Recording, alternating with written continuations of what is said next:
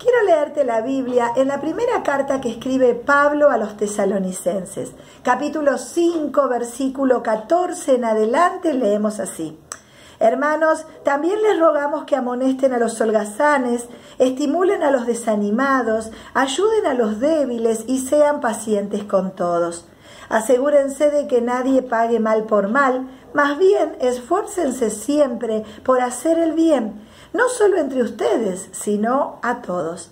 Estén siempre alegres, oren sin cesar, den gracias a Dios en toda situación, no apaguen al Espíritu Santo, no desprecien las profecías, sometan todo a prueba, aférrense de lo bueno, eviten toda clase de mal. Hay un listado en estas cartas que Pablo escribe para que eh, nosotros podamos conocerlas, ponerlas en práctica y por lo tanto tener las características de un cristiano caminando en esta tierra. Ahora, ¿es fácil? Claro que no, pero es el camino de un buen discípulo de Dios, un buen discípulo de Jesucristo, poder obedecer sus mandamientos y poder dejar que estos consejos que están en la palabra de Dios nos dirijan. Necesitamos nosotros, todos nosotros, volver cada día a la palabra para poder saber qué le gusta a Dios y cómo Él quiere que nosotros vivamos. Y la verdad es que como Dios nos hizo, Él sabe mejor que nosotros cómo vivir y cómo vivir bien en esta tierra. Bueno, Pablo le escribe una serie de instructivos a las iglesias donde él eh, dio testimonio, donde él organizó la iglesia. Él se tenía que ir para organizar otras iglesias, pero siempre estaba como alimentándolas con eh, directivas, con instrucciones, con palabra de Dios para ellos, dejándoles un legado, eh, una dirección y también maneras de corregir las conductas de los hermanos. Y bueno, acá vienen algunas de esas, ¿no? Diciéndole, hermanos, eh, les rogamos que amonesten a los holgazanes, estimulen a los desanimados, ayuden a los débiles y sean pacientes con todos. Qué interesante esto de poder vivir en armonía y de poder, de alguna manera, formar una familia, una familia en la cual sea natural que alguien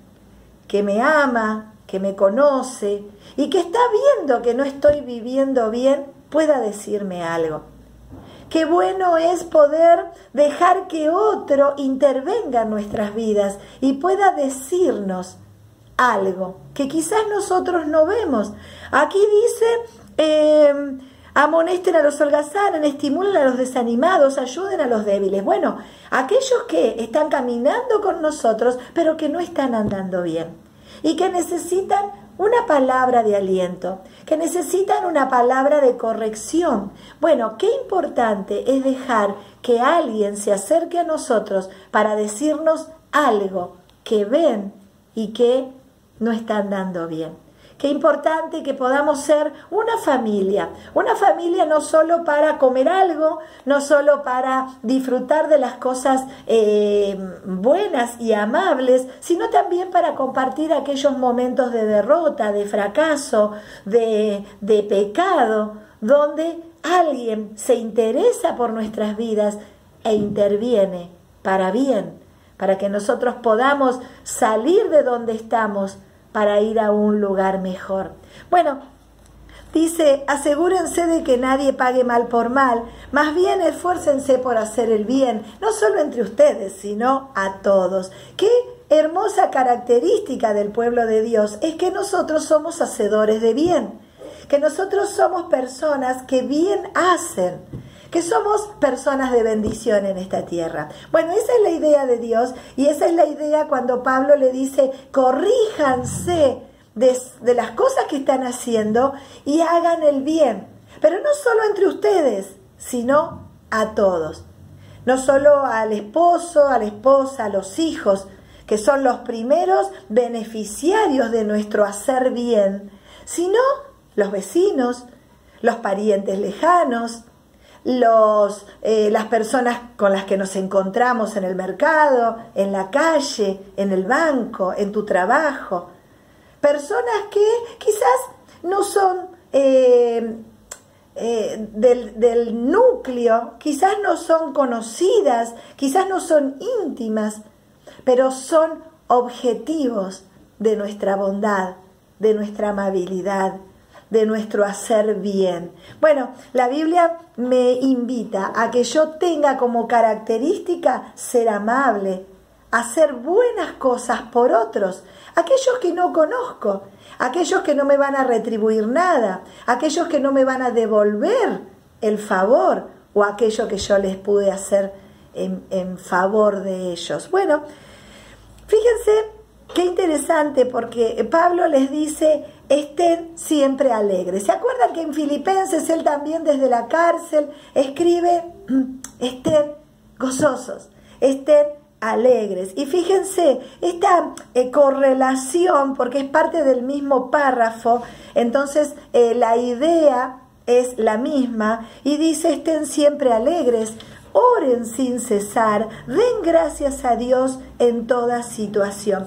Pensemos que uno de los antídotos que tenemos para estar bien es la alegría el poder estar contentos. Ahora, el contentamiento viene justamente cuando nosotros estamos agradecidos a Dios por la vida que tenemos. Ahora, todos tenemos cosas que cambiar, todos tenemos cosas que queremos que no estén y todos queremos tener cosas que no están. Pero nosotros tenemos que estar contentos tenemos que estar agradecidos, tenemos que demostrar esta gratitud con alegría, no con fastidio, no con enojo, no con bronca, no con resentimiento, porque no tengo, porque no accedo, porque me gustaría y no está. Esa actitud negativa, esa actitud de enojo que muchas veces nos provoca las cosas que no podemos acceder, Necesitamos reformularlo. Y en este tiempo en que estamos recalculando nuestra vida, necesitamos dejar algunos hábitos y algunas costumbres que nos hacen mal. Por ejemplo, la queja. Por ejemplo, el enojo, la insatisfacción, esto de estar siempre demandantes y nunca satisfechos, nunca contentos, nunca eh, plenos. ¿Por qué? Y porque siempre nos falta algo. Claro que sí en nuestras vidas imperfectas, en las familias imperfectas que tenemos, en la economía imperfecta en que vivimos, bueno, siempre van a faltar cosas. Pero nuestro contentamiento no proviene de las cosas que tenemos o que no tenemos, sino más bien proviene de la presencia de Dios en nosotros. Cuando podamos entender que si Dios está, estamos completos, nuestra vida comienza a vivir en otra dimensión que es la plenitud de la satisfacción. Ahora, ¿es humano esto? No, no, es más bien eh, sobrenatural. Pero necesitamos aprender a disfrutar de las cosas que tenemos. Necesitamos aprender a alegrarnos en las cosas que tenemos. Pablo a los tesalonicenses le dicen, alégrense, estén alegres. A los filipenses le dicen, estén gozosos.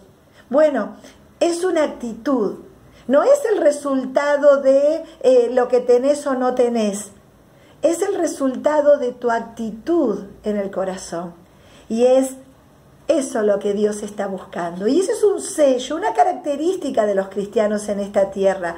Que podamos estar satisfechos y felices aún cuando estamos esperando algo. Satisfechos y felices aún cuando estamos necesitando algo pero el saber que si Dios está, todo es posible. Que si Dios está con nosotros, eso que no tengo puedo llegar a tenerlo. Y que lo probable que pueda ocurrir es que quizás si no lo tengo es porque Dios tiene un plan mejor para nosotros. Oren sin cesar, no algunas veces, no de mañana solamente, no de noche solamente, no cuando necesitas algo, no cuando tenés miedo, siempre oren sin cesar. Pablo insta no solo a los eh, tesalonicenses, es todas las cartas donde él escribe siempre va a mencionar la oración como nuestra gran estrategia para encontrar el descanso, como nuestra gran estrategia y el rumbo de todo cristiano para encontrar reposo, para poder encontrar ese renuevo que necesitamos cuando las cosas no andan bien, cuando estamos preocupados, cuando estamos ansiosos, cuando estamos necesitados, que eh, suele ser muchas veces a lo largo del día. Cada vez que te sientas así, a orar, a orar. Oren sin cesar, de mañana, de tarde y de noche. Oren todo el tiempo, cuando están contentos y cuando están tristes. Oren sin cesar. Cuando están satisfechos y cuando están necesitados. Oren, oren, oren. Un amigo, pastor nuestro, Jorge Tacín, decía orar la vida, orar la vida. Él escribió escritos muy bonitos acerca de esto, orar la vida.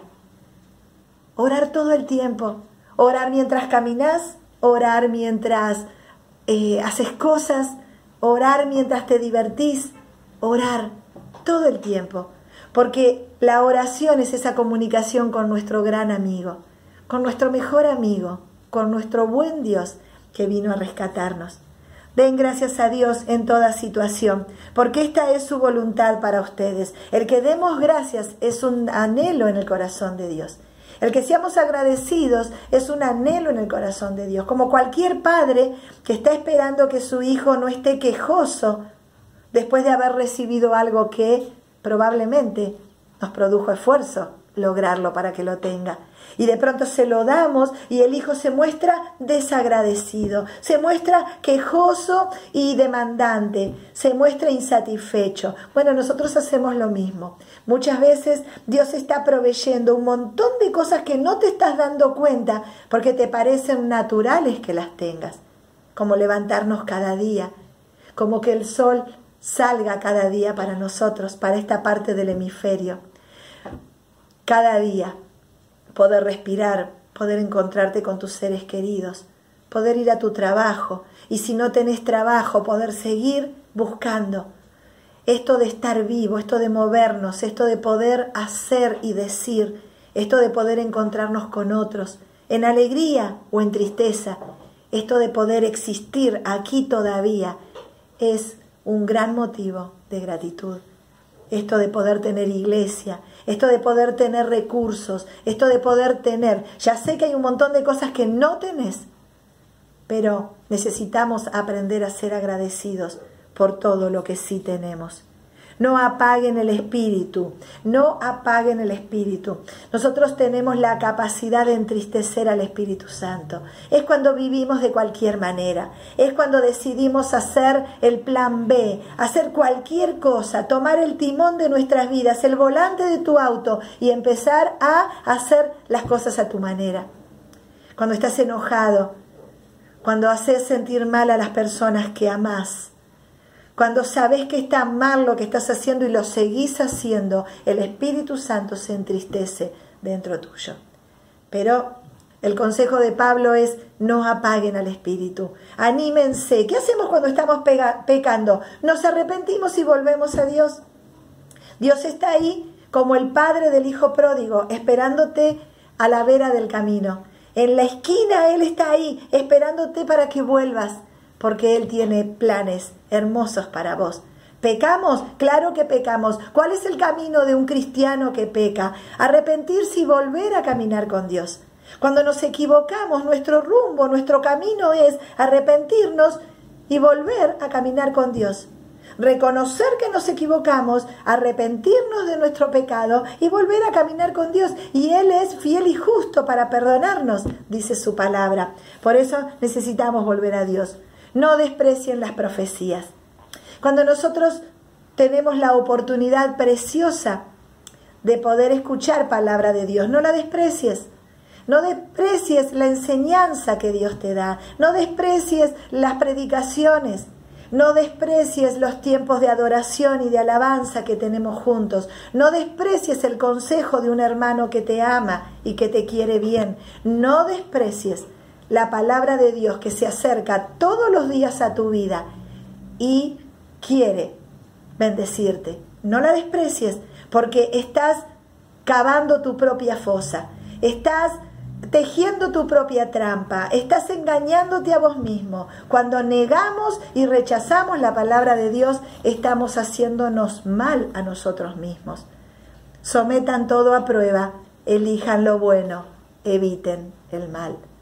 Busquemos agradar a Dios, busquemos vivir bien en este día, busquemos en este tiempo que estamos recalculando nuestra vida, buscar las directivas de Dios y caminar según ellas. Ya hemos caminado a nuestra manera, ya nos dimos cuenta que somos un desastre dirigiendo nuestras vidas. Por eso este es tiempo de buscar a Dios, de creerle a Él y de hacer lo que Él nos aconseja en su palabra. Busquemos el bien, aferrémonos a Él, evitemos toda clase de mal malas palabras, ver películas eh, con cosas que te hacen mal al corazón, eh, alimentar y, favorecer eh, los programas de televisión que dañan a la mujer, que se ríen de los valores, que realmente hacen daño a tu familia, a tu, a, tu vida. Cuídate, alejémonos del mal, busquemos el bien, seamos promotores de las cosas buenas en esta tierra. Dejemos de favorecer las cosas malas que ocurren a nuestro alrededor. Señor, gracias por este tiempo, gracias por tu palabra, gracias por tus consejos, gracias porque aun cuando nosotros nos equivocamos podemos volver a caminar rectamente. Señor, queremos vivir bien, queremos bendecir esta tierra, queremos bendecir a las personas que amamos, ayúdanos a corregirnos y a seguir tu camino. Gracias por tu amor. Señor, gracias por tu perdón para nosotros. Te entregamos nuestro orgullo, te entregamos, Señor, el enojo. Queremos estar alegres, queremos estar satisfechos y contentos, sabiendo que si vos estás con nosotros, Señor, es posible que todo ocurra.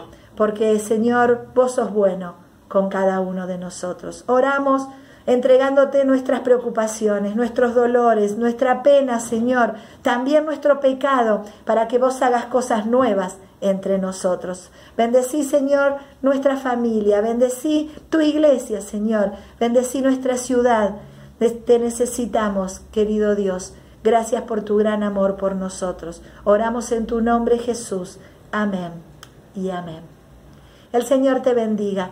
No desprecies la palabra que escuchaste, no desprecies eh, los tiempos que tenés a mano para encontrarte con Dios. No desprecies, porque el Señor quiere hablarte cada día para que vivas mejor.